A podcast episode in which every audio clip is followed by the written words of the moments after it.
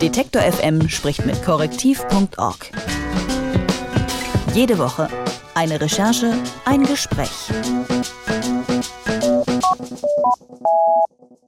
In Italien stehen Anfang März die Parlamentswahlen an und im Trubel des Wahlkampfs kommt mal wieder die Fake News-Debatte auf. Das Problem ist klar, falsche Informationen könnten Meinungen vorgeben und so das Wahlergebnis erheblich beeinflussen.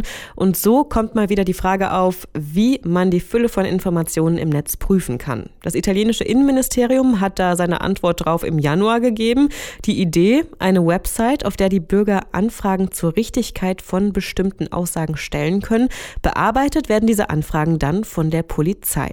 Jacques Pizet von korrektiv.org hat zu diesem Thema recherchiert und ist jetzt bei mir am Telefon. Hallo Jacques. Ja, guten Morgen. Guten Morgen. Das musst du mir jetzt noch mal ein bisschen genauer erklären. Wie läuft denn das jetzt in Italien ab, wenn ich zum Beispiel einen bestimmten Artikel checken lassen will? Was muss ich da tun?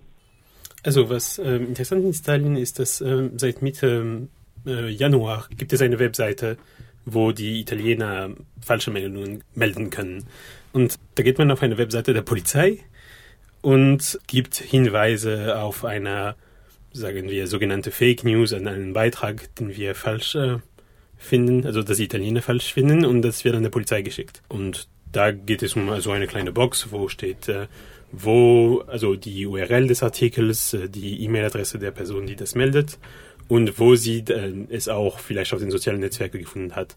War das auf WhatsApp, war das auf Twitter, war das auf Facebook, sodass die Polizei weiß, wo wird das geteilt.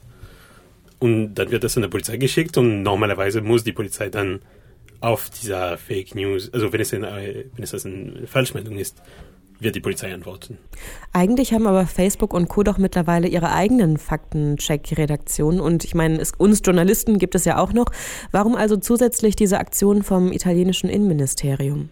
Das ist sehr komisch, was das Innenministerium macht, weil in Italien gibt es schon Journalisten, die Faktenchecks veröffentlichen. Also es gibt Organisationen wie Pagella Politica, die das macht. Und jetzt kommt die Polizei darin und das gefällt eigentlich den Journalisten gar nicht, dass plötzlich eine Behörde entscheidet, was eine Falschmeldung oder was eine richtige Meldung ist, weil das die Arbeit der Journalisten ist. Ich kann mir vorstellen, dass so eine Polizeieinheit auch deutlich leichter an bestimmte Informationen kommt, als jetzt beispielsweise ein Journalist. Macht sich das in dem, was die zuständige Polizeieinheit bisher veröffentlicht hat, auch irgendwo bemerkbar?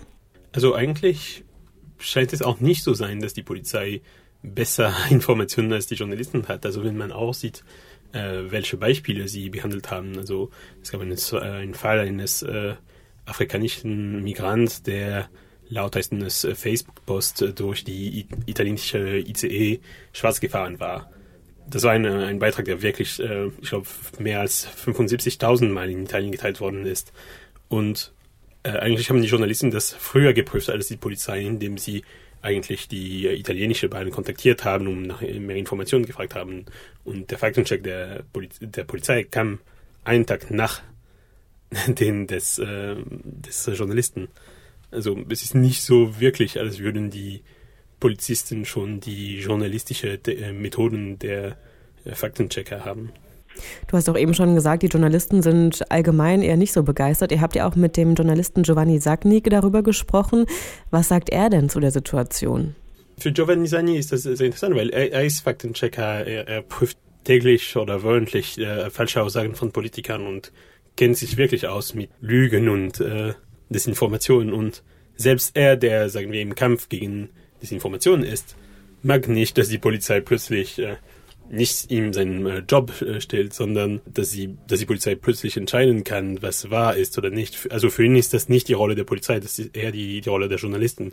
Und äh, er kritisiert äh, hauptsächlich, äh, dass es in Italien gibt es keine gesetzliche Definition von dem äh, Fake News. Es gibt eine gesetzliche Definition von Defamation, aber da muss die Justiz zuerst erklären, dass es Defamation ist.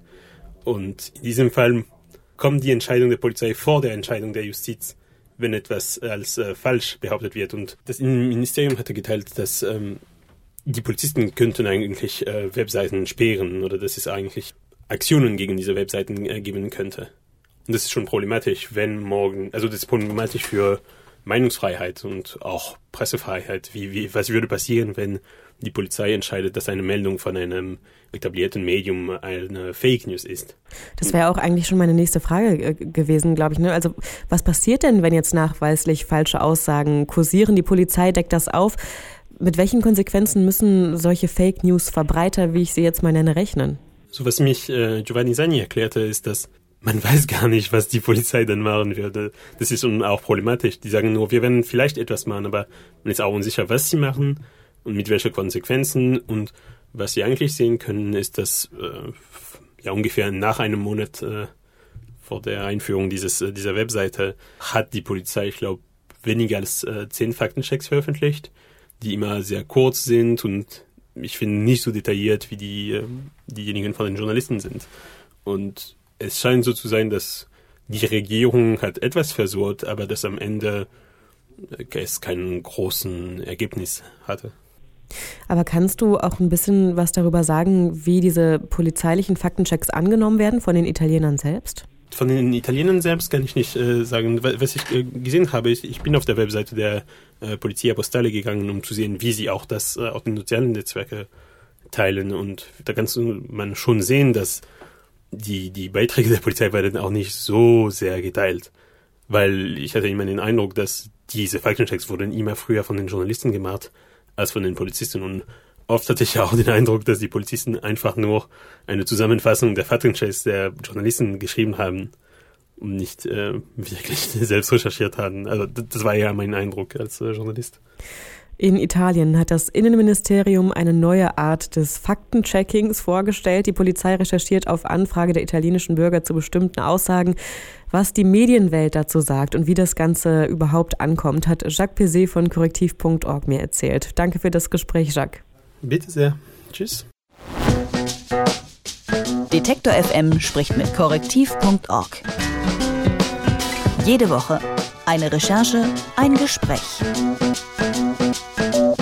Thank you.